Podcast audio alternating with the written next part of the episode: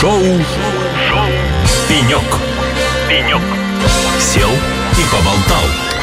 Ну что ж, друзья, а, и вновь, и вновь а, шоу «Пенек» на радио «Эхо Лосей». И здесь сегодня на пеньке у меня расположился Кирилл Каем, а, старший вице-президент по инновациям Сколково. Здравствуйте, Алексей, спасибо. Сел уже на пенек, готов болтать. Да, то есть как бы пирожок не дадим, потому что иначе в эфире будет слышно. Кирилл, расскажите, пожалуйста, вот вы старший вице-президент по инновациям. Да, Сколково само по себе как бы инновационная площадка. Чем занимается старший вице-президент по инновациям в самом инновационном месте страны. Сколково это не совсем место, это скорее у нас э, на самом деле Нобелевский лауреат, э, который возглавлял до последнего момента консультативный научный совет, говорил, что это Сколково не место – это идеология. И Сколково – это федеральный проект. И мы развиваемся не только на территории инновационного центра Сколково, который расположен в линиях города Москва. Мы занимаемся инновациями по территории всей России. Делаем это как э, через сеть региональных операторов. У нас более 20 региональных операторов. Это союзные нам технопарки, которые поддерживают значимое число проектов, расположенных в регионах так и просто те проекты, которые физически располагаются по территории всей Российской Федерации, могут э, оказывать нашу поддержку, э, могут получать нашу поддержку. Но а с точки зрения того, чем я занимаюсь, э, процесс, который связан с взаимодействием как со стартапами с точки зрения их поиска, отбора, поддержки роста этих стартапов, как uh-huh. с точки зрения капитализации, так и поиска клиентов, и, возможно, даже изменения продуктов, когда мы сводим клиента, и стартап зачастую продукт меняется. И в дальнейшем помощь э, по внедрению этого продукта в реальный экономический оборот – это вот первая большая задача. И второй большой задачей является работа с партнерами. Дело в том, что индустриальные партнеры, во-первых, сами ведут значимый объем инновационной работы, и мы их в этом поддерживаем, как с точки зрения различных льгот, так и с точки зрения доступа к инфраструктуре. Ну и кроме этого, сейчас Сколково все больше и больше ориентировано на то, что мы а, не просто поддерживаем какие-то абстрактные технологии, которые где-то в институте родились и нам показались прикольными, угу. а мы поддерживаем те технологии, которые востребованы со стороны конкретных индустриальных партнеров. Ну, то Там... есть э, уже ищете под прикладную задачу? Мы уже ищем под прикладную задачу или под перспективную задачу. Зачастую индустриальный партнер, например, готовит линию вообще новой продукции, которую только-только в мире начинает делать, и мы помогаем партнеру не просто найти тех разработчиков или э, заделы технологические, технологические. Мы им помогаем технологическую стратегию выстроить, и при этом это крупнейшая корпорация Российской Федерации. А кто это? Вот кто эти технологические, ну, ну хотя бы там парочку? Ну, например, это корпорация Росатом. Например, так. для Росатом Healthcare мы выстраивали технологическую стратегию.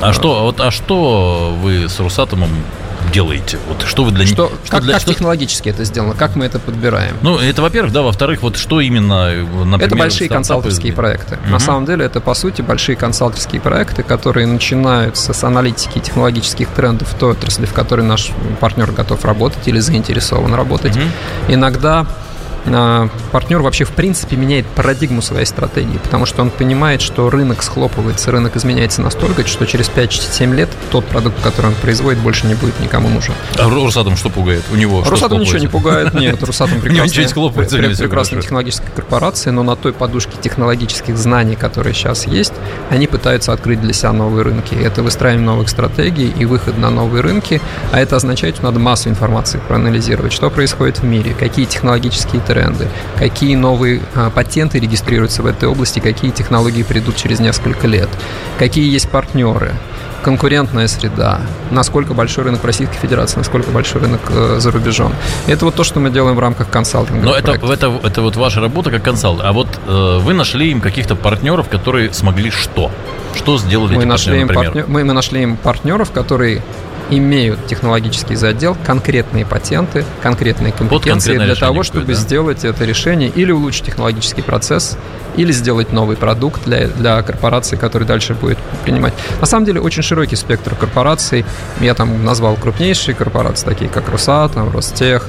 Но есть и вполне такие интересные вещи. Ну, например, э, корпорации, которые занимаются потребительскими продуктами. Например, там Unilever, там мы искали mm-hmm. определенные технические процессы. Heineken очень хороший, любимый нами клиент, который тоже решал определенные технологические задачи. А, а вот э, после этого вы нашли партнера. Партнер какую-то технологию, он же ее продает в данном случае э, индустриальному партнеру вашему? Это зависит. Там могут быть разные схемы. Ну, тем не менее, есть какой-то там обмен чего-то на что-то. Есть, конечно. Это вы в этом участвуете или они сами договариваются уже потом? То есть мы участвуем, и мы участвуем как модератор и помощник. У нас нет материального инсти- инстру- э, э, интереса в том, что они между собой сработали. Мы, э, во-первых, как бы помогаем отмодерировать это все и с точки, с точки зрения инвестиционной стратегии иногда этого крупного индустриального партнера. Во-вторых, э, мы помогаем стартапу, к ко- который нашли, он зачастую еще очень ранней стадии. То А это пар- может быть не стартап, это может быть уже какая-то... это может быть команда. Уже готовая компания. А стартапы есть готовые компании. Ну, У я вас- имею в виду, вас уже, ну, ну, я, я имею в виду, то есть, ну, которая уже там э, в продакшене у них там все хорошо. У нас есть стартапы, у которых обороты приближаются к миллиарду рублей. Стартапы это И это очень... все еще стартапы. И это все еще стартапы, конечно же. Но это и по федеральному закону, они со стартапа у нас до миллиарда рублей. Дело в том, что это иногда ложное очень впечатление, что стартапы это такая кучка единомышленников, у которых нет никаких бизнес-подходов, а которые что-то изобретают или на коленке, или на лабораторной в гараже, скамье в в институте. гараже обычно. В гараже, да. Нет, это совершенно не так. Значимая часть стартапов приходит из академической среды. И, конечно же, это глубокая научная экспертиза, но задача Сколково эту научную экспертизу смешать вместе с э, бизнес-знаниями, бизнес-подходами и бизнес-навыками.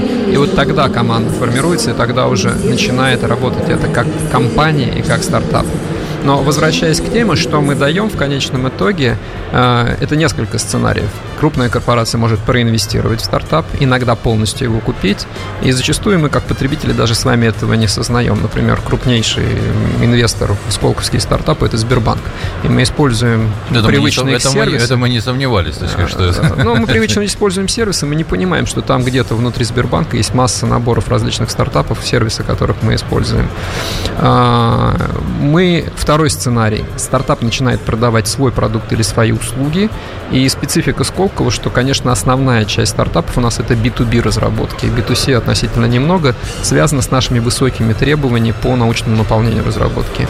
Ну и третий сценарий, иногда, в редких случаях, но э, команда переходит в работу с э, крупному партнеру.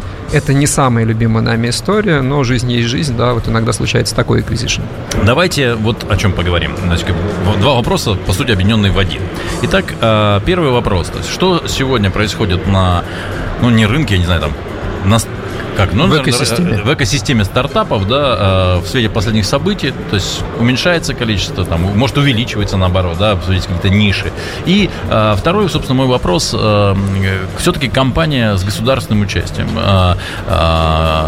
насколько хороший там селекционер, выращиватель там э, стартапов, да, то есть как бы все-таки всегда говорят, что государство должно вот заниматься своими там регулирующими делами, а вот э, все эти функции оставить, в общем-то, там, коммерческому рынку или, ну, как бы частному рынку, да. Вот э, в нашем случае это не так. Вот Ну, это, это все-таки это два всё- разных вопроса. Давайте Да. как бы по очереди ответим, да, и не будем их объединять. Что происходит на рынке стартапов сейчас? Есть и позитивные, и негативные тренды. Позитивные тренды связаны с тем, что а, значимая часть вендоров, особенно в части IT, которые раньше продавали свои продукты и свои разработки на российском рынке, они с этого рынка вышли. И у нас на определенное время, мы трезво это оцениваем, есть определенные пространство для того, чтобы российские разработчики это место заняли. Надо момент не упустить, и в случае, если мы этот момент упустим, то придут разработчики с Востока и начнут с, ними, с нами жестко конкурировать. Но, тем не менее, а, как это, э, производители, вендоры ушли сейчас, да, а новый продукт, он все-таки будет создаваться какое-то время. будет создаваться да, какое-то время. Что делать в это время, во-первых, да, и во-вторых, а как поддержать этого русского разработчика на И достаточно длинном, уч- Это очень, участке? очень больш- это большой и сложный участок, и у государства есть отличный инструментарий, который сейчас предлагает. При этом не только с денежной точки зрения, кроме больших ресурсов, которые приходят по программе цифровизации российской экономики со стороны Министерства цифрового развития, еще и значимые м, методологическая работа ведется, и созданы специальные комитеты, которые связаны с цифровыми компетенциями в профильных министерствах, которые собирают вокруг себя наиболее крупных э, заказчиков такого рода программного обеспечения в, том, в той или иной отрасли, иногда по несколько таких ветвей такого рода э, разработчиков и э, такого рода клиентов. И клиенты, по сути, делают консолидированный заказ на ту или иные системы, которые являются ключевыми для той или иной отрасли. Речь идет о PLM-системах, например, это Product Life Management менеджмент-системы, которые у нас были все от западных вендоров сейчас. Это система, связанная с проектированием машинерии. И это то, в чем фонд Сколково также участвует, поскольку здесь надо объединять усилия нескольких разработчиков, чтобы это случилось. Но это отличный шанс, и количество компаний, которые занимаются разработками, растет, и они сейчас очень хорошо профинансированы. А, есть обратный тренд. Э, часть, поскольку фонд Сколково занимается не только этими разработками, это те а, отрасли, где обязательно требуется большая вовлеченность в глобальную экосистему и в глобальную среду. Например, это биомед, и в рамках биомеда а, на отдельно взятом рынке очень сложно существовать, и разработка, как правило, должна иметь глобальные амбиции для того, чтобы быть успешной. Ну глобальный рынок сбыта.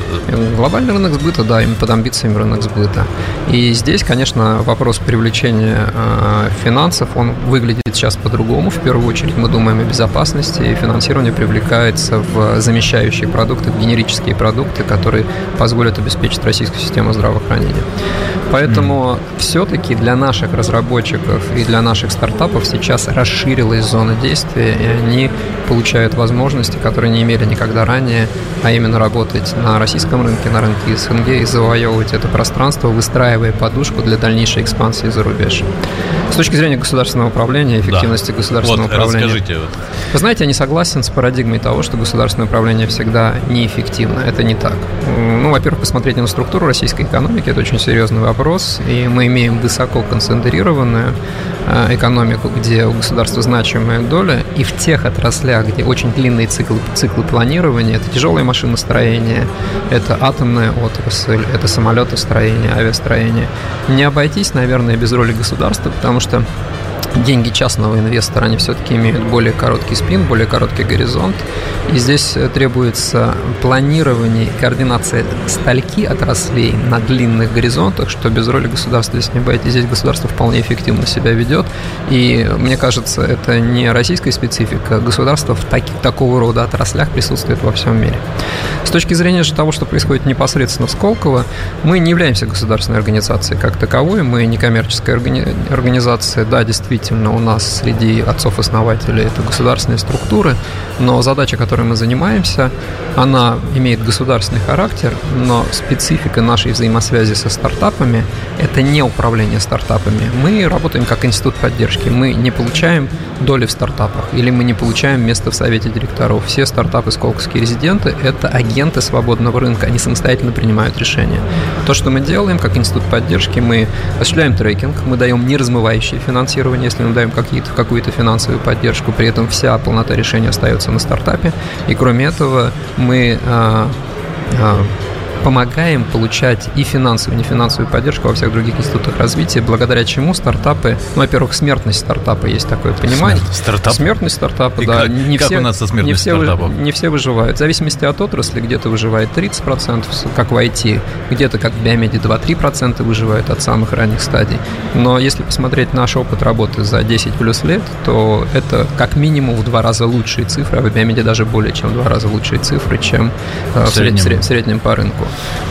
Ну и деньги привлекают компании быстрее, растут в два раза быстрее. Это то, собственно говоря, для чего мы созданы. Ну что же, мне остается пожелать вам только удачи в этом непростом не, не деле. А, будет здорово, если количество стартапов в России возрастет, и наша молодежь, и вообще наши инновационно настроенные люди, да, они будут находить себе применение в нашей стране и реализовывать российские решения. Спасибо большое, что пригласили. Очень комфортный пенек. Спасибо вам большое. У нас в гостях был Кирилл Каем, старший вице-президент по инновациям Сколково. Кирилл, спасибо, что зашли, и удачи на таком непростом деле. Спасибо. Итак, это было шоу «Пенек». С вами был я, Алексей Рудым. На волнах «Эхо Лосей». Оставайтесь с нами. Впереди много интересного, вкусного, разнообразного и, главное, хорошей музыки. Шоу, шоу, шоу. «Пенек». «Пенек». Сел и поболтал.